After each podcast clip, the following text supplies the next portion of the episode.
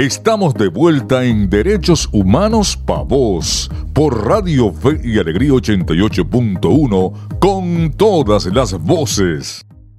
Continuamos en Derechos Humanos Pa' Vos, el espacio radial de la Comisión para los Derechos Humanos del Estado Zulia Codes. Puedes escuchar nuestro programa de radio todos los sábados a partir de las 9 de la mañana por la señal de Radio Fe y Alegría 88.1 FM.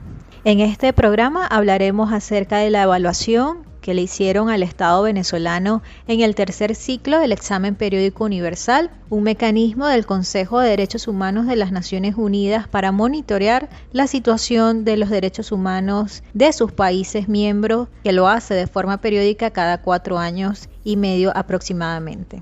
En el EPU, las delegaciones de cada país intervienen durante la transmisión, emitiendo recomendaciones y comentarios acerca de la situación de derechos humanos del país examinado. Para hablar de este tema estaremos conversando con Beatriz Borges. Ella es la directora del Centro para la Justicia y Paz, CEPAS. Bienvenida Beatriz a Derechos Humanos Pavos.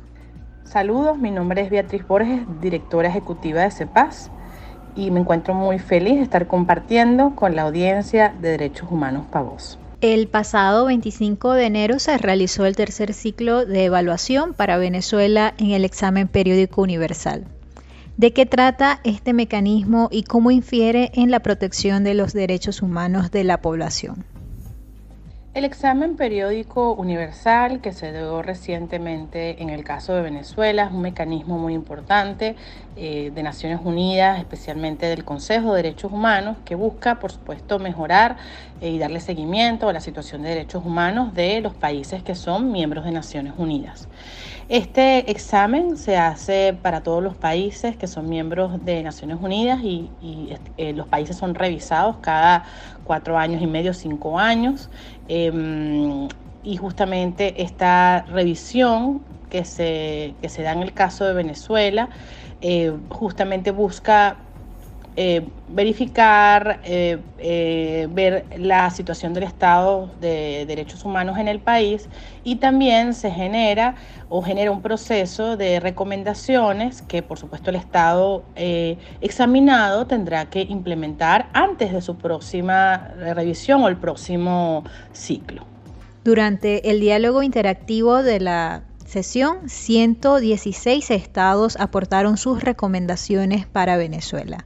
¿Qué destaca de estas participaciones? Lo que fue el examen realizado a Venezuela este año, vemos muy importante lo que fue la participación de los estados con recomendaciones muy apropiadas a la situación de Venezuela, temas como justicia, la emergencia humanitaria compleja, la situación de graves violaciones a los derechos humanos, eh, el tema de las detenciones arbitrarias, ejecuciones extrajudiciales, la independencia de los poderes, todo el tema de la democracia, así también como la afectación a grupos determinados, defensores, defensoras, los derechos de las mujeres, em, también periodistas. Todos estos temas fueron abordados con recomendaciones concretas por parte de los estados eh, que te muestra una mirada eh, clara de bueno cómo se conoce la situación del país y esto es mucho gracias a todo lo que ha sido los aportes de la sociedad civil independiente que ha brindado información detallada desde el terreno sobre lo que ocurre en materia de derechos humanos y violaciones a los mismos en el terreno. En caso de que el Estado venezolano no lleve a la práctica ninguna recomendación, ¿qué escenarios pueden ocurrir tomando en cuenta de que se trata de uno de los mecanismos más importantes de Naciones Unidas? Bueno, las recomendaciones que hacen los estados están vinculadas a justamente obligaciones de derechos humanos que están consagradas en los diferentes tratados internacionales e instrumentos de derechos humanos que eh, son parte de, o de donde Venezuela es parte y también pues se ajustan a estas promesas o compromisos que hace el, Estado de carácter voluntario eh, para justamente eh, mostrar lo que son los criterios de cooperación, lo que son los criterios de participación en en, tanto en Naciones Unidas justamente como em, su colaboración con los mandatos del Consejo. No hay que olvidar que además de, estos mandatos de carácter tradicional, el Consejo de Derechos Humanos también ha establecido resoluciones donde hay un seguimiento cercano a la situación de Venezuela eh, e incluso un mandato específico a un órgano de investigación independiente como es la misión de determinación de los hechos. Entonces, esto, esto evidencia que eh, tanto las recomendaciones como este monitoreo, efectivamente que hay un incumplimiento de lo que son las obligaciones internacionales y de allí la importancia de seguir insistiendo en las recomendaciones y de la ciudadanía y las organizaciones también hacer visible este incumplimiento eh, y cómo pues los organismos internacionales llevan este monitoreo del incumplimiento en, en, cuanto a obligaciones internacionales de Venezuela, que es básicamente lo que también se evidencia de las recomendaciones realizadas. ¿Cuáles son sus proyecciones desde CEPAS sobre el resultado del examen periódico universal para Venezuela en este tercer ciclo? Yo creo que ha sido un, balance positivo en términos de información actualizada que se sigue presentando al Consejo, eh, que además pues haya este, esta comprensión y estas eh, recomendaciones específicas que realizan cada uno de los estados eh, sobre la situación de Venezuela y con recomendaciones claras para que haya mejoras a nivel nacional, donde por supuesto el Estado se ve encomiado a que aplique estas, estas, estas recomendaciones y que justamente puedan eh, abordarse esta mirada completa los avances de derechos humanos y que efectivamente como, como es lamentablemente la realidad de Venezuela, si no se están dando estas recomendaciones, eh, se, siga habiendo por parte de estos organismos especializados de la comunidad internacional un escrutinio, un escrutinio y un seguimiento del incumplimiento de violaciones a los derechos humanos y un llamado justamente a que se recupere la institucionalidad y se protejan los derechos humanos en el país. Es muy importante que estos organismos sigan eh, teniendo una agenda eh, eh, marcada sobre lo que es la situación de derechos humanos en Venezuela ante pues una situación de gran sufrimiento humano, de, donde hay violaciones generadas a los derechos humanos, el, el seguimiento, el monitoreo, la información actualizada de lo que está ocurriendo por parte de los organismos internacionales es importante y la efectividad en la acción también eh, pues se corresponde con toda esta información que se presenta y que por eso se han activado mecanismos extraordinarios donde Venezuela sigue siendo monitoreado, examinado y, bueno, donde los estados siguen atentos y monitoreando la situación del país. Otro elemento importante es que si bien el Estado busca con información eh, tratar de simular una situación de protección de los derechos humanos con toda la información independiente que los estados pueden verificar y que además también fue presentada por diferentes eh, organizaciones a nivel internacional, como a nivel nacional, como por parte de la Oficina de la Alta Comisionada, se evidencia justamente este incumplimiento y esta necesidad pues de que se puedan, que se implementen las recomendaciones y la vigencia de eh, avanzar en materia de derechos humanos em, en Venezuela. Me despido dándoles también un caluroso saludo, eh, deseándoles mis mejores deseos a la audiencia de em, Derechos Humanos para Vos y felices de poder tener este espacio para hablar y conocer más de los derechos humanos y bueno, cómo Venezuela sigue bajo el escrutinio de los organismos internacionales que monitorean derechos humanos.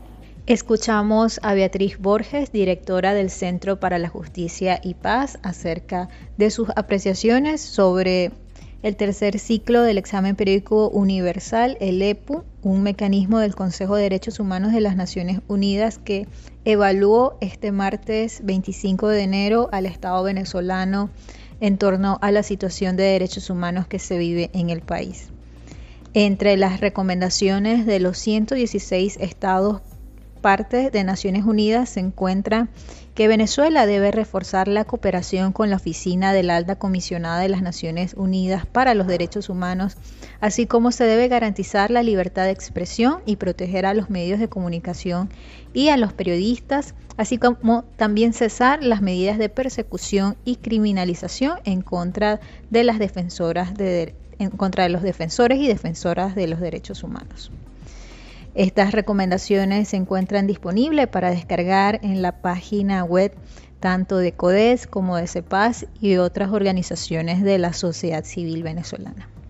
Hacemos una pausa y seguiremos con más entrevistas en el próximo segmento de Derechos Humanos Pavos. Ya regresa Derechos Humanos Pavos por Radio Fe y Alegría 88.1 con todas las voces. Estamos de vuelta en Derechos Humanos Pavos por Radio Fe y Alegría 88.1 con todas las voces. Regresamos en Derechos Humanos para Vos, el espacio radial de la Comisión para los Derechos Humanos del Estado Zulia Codés, donde puedes enterarte cada sábado de los acontecimientos más destacados en materia de derechos humanos. Puedes sintonizarnos todos los sábados de 9 a 10 de la mañana por la señal de Radio Fe y Alegría 88.1 FM. Además, la retransmisión de este programa la escuchas los, los días domingo de 7 a 8 de la mañana. Nosotros continuamos las entrevistas del día relativas al examen periódico universal, una evaluación cuyo fin, como lo advierte el Consejo de Derechos Humanos de las Naciones Unidas, es mejorar la situación de los derechos humanos en todos los países y abordar las violaciones de los derechos humanos donde quiera que se produzcan, un mecanismo único en su tipo en el mundo. De esta manera damos la bienvenida a nuestro siguiente invitado de este programa. Se trata de Marino Alvarado, abogado y coordinador de investigación y difusión del programa venezolano de educación y acción en derechos humanos Provea. Como siempre, bienvenido Marino a Derechos Humanos Pavos. Un gran placer estar aquí nuevamente en Derechos Humanos para, para vos. Y bueno, la constancia del programa, siempre informando, siempre educando en materia de derechos humanos. Un gran saludo a la audiencia, bueno, y muchos éxitos en sus labores cotidianas aquí comprometidos con la promoción y la defensa de los derechos humanos para todas y para todos. Es un gusto recibirle, Marino. Como hemos comentado durante este programa, Venezuela fue evaluada en el tercer ciclo del examen periódico universal. ¿Cuáles considera las principales deudas que atender respecto a los ciclos anteriores? El martes 25 de enero se realizó el tercer examen periódico universal por la situación de derechos humanos en Venezuela. Pero ¿qué es esto del examen periódico universal? Es la evaluación que hacen los estados que forman parte de Naciones Unidas sobre otros estados acerca del el grado de cumplimiento de sus obligaciones en materia de derechos humanos. Y lo que ocurrió el martes es que eh, más de 100 estados opinaron sobre la situación de derechos humanos en Venezuela, en intervenciones muy cortas, intervenciones de un minuto, pero donde se hicieron señalamientos eh, críticos o se hicieron señalamientos reforzando planteamientos del gobierno, alabando al gobierno y también recomendaciones. Entonces hubo opiniones críticas, hubo opiniones a favor del gobierno, pero eh, entre todos los estados que intervinieron, un conjunto de recomendaciones. Recomendaciones de? De medidas, de políticas públicas, de actitudes que debe asumir el Estado venezolano para garantizar la satisfacción de los derechos de la población. El examen periódico universal lo que busca siempre es que los estados, a partir de las obligaciones que tienen, puedan garantizar de la mejor manera, de la manera más eficaz y masiva, la satisfacción de los derechos a la población. Por eso la preocupación de los estados de hacer recomendaciones. Por ejemplo, se le recomendó al Estado venezolano fortalecer los servicios públicos de salud, se le recomendó avanzar en un proceso de independencia de poderes, sobre todo del sistema judicial, se le recomendó eh, ratificar algunos convenios de derechos humanos, entre ellos eh, los convenios contra la desaparición forzada de personas.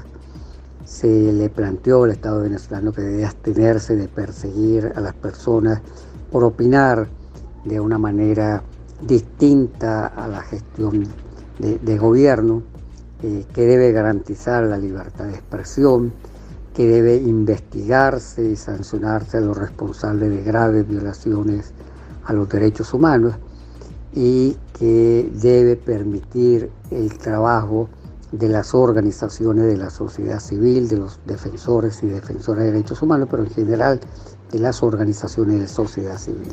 Marino, ¿qué destaca de las recomendaciones hechas a Venezuela por los 116 representantes de estados durante el diálogo interactivo de esta sesión? Ahora, ¿qué viene una vez que los estados le hacen recomendaciones al Estado venezolano? Es como ocurrió con el examen periódico universal el, el pasado 25 de enero. El Estado venezolano debe definir, le debe comunicar a los estados de Naciones Unidas que determinadas recomendaciones las asume, se compromete a implementar esas recomendaciones. Entonces ahí queda el gobierno venezolano obligado. ¿A qué? A que esas recomendaciones se hagan efectivas.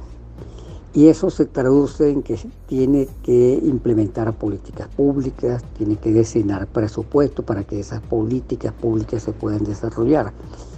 Si el Estado, por ejemplo, se compromete y asume la recomendación de que debe fortalecerse el sistema público de salud, eso debe traducirse entonces en más presupuesto para el sistema de salud, pero más eficacia, menos indolencia frente a la administración de eh, todo lo que es la gestión de los servicios públicos de salud. Si el Estado se compromete a garantizar la libertad de expresión, entonces debe abstenerse de estar cerrando emisoras, debe abstenerse de estar persiguiendo comunicadores sociales por trabajo de investigación que realiza.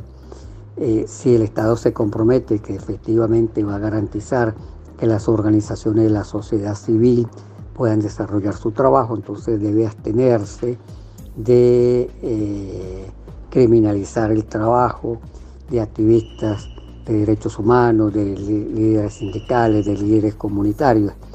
Entonces, como vemos, hay algunas medidas que el Estado puede adoptar que requieren recursos, que requieren eh, eh, ejecución de manera eh, no inmediata, sino a mediano plazo, pero hay otros que son de cumplimiento inmediato porque es sencillamente dejar de hacer, dejar de actuar de determinadas maneras que implican violaciones a los derechos humanos. Ahora bien, desde la perspectiva de la sociedad civil venezolana, ¿cuáles cree eh, que son las recomendaciones más urgentes que debe atender el Estado venezolano? ¿Para qué sirven entonces las recomendaciones que hacen los estados al Estado venezolano? ¿Para qué le sirven a la sociedad civil?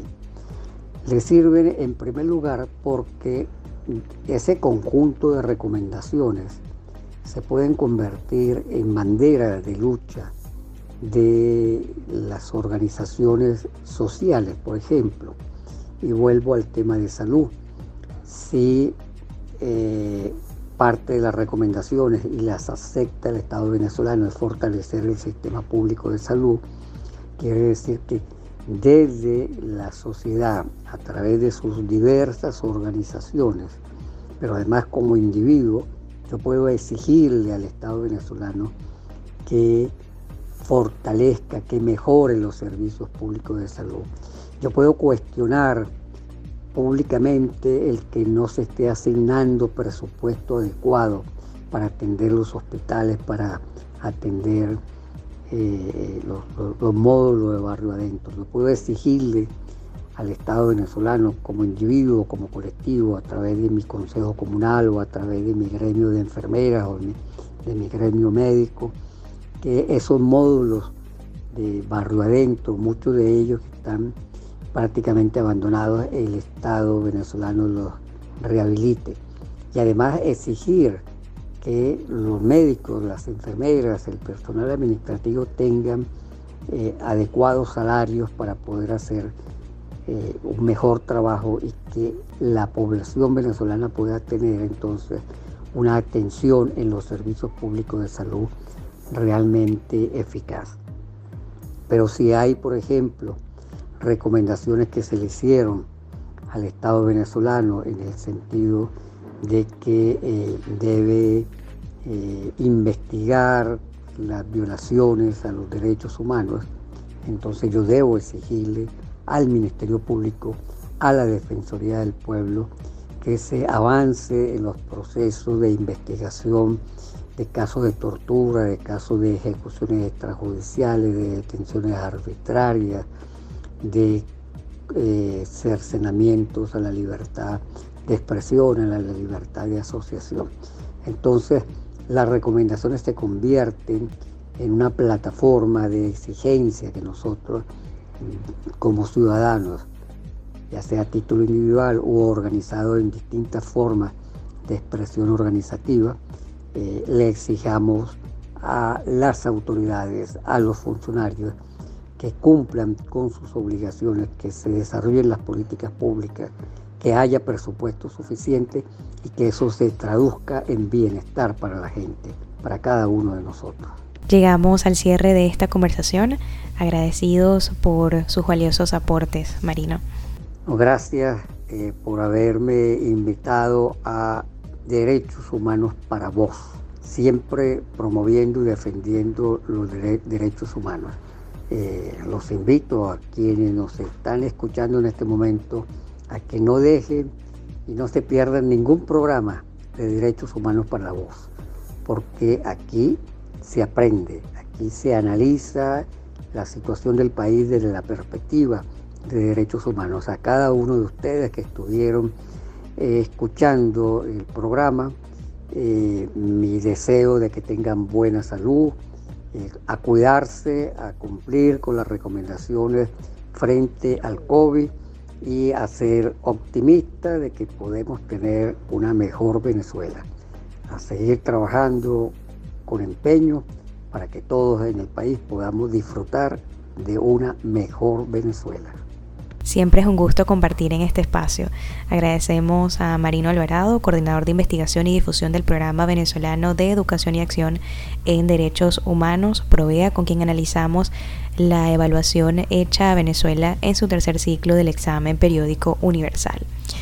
Toca hacer otra pausa, pero volvemos en pocos minutos con más de Derechos Humanos para Vos por Radio Fe y Alegría 88.1 FM. Ya regresa Derechos Humanos Pa' Vos por Radio Fe y Alegría 88.1 con todas las voces. Estamos de vuelta en Derechos Humanos Pa' Vos por Radio Fe y Alegría 88.1 con todas las voces. El ABC de tus derechos.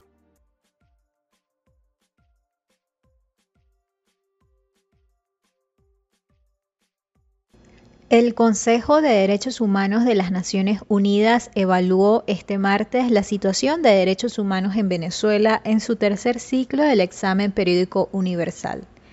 El EPU es un mecanismo cooperativo en materia de derechos humanos que presentan los Estados miembros de las Naciones Unidas ante sus homólogos de forma periódica cada cuatro años y medio aproximadamente. Las delegaciones de diversos países intervienen durante la transmisión que consta de un diálogo interactivo entre el país evaluado y los países examinadores.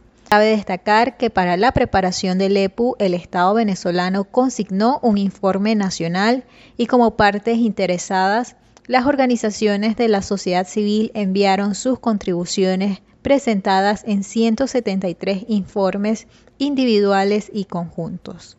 Asimismo, desde las organizaciones autónomas de la, de la, sociedad civil venezolana se prepararon hojas informativas que resumen 34 temáticas y recomendaciones sobre la situación de los derechos humanos en Venezuela.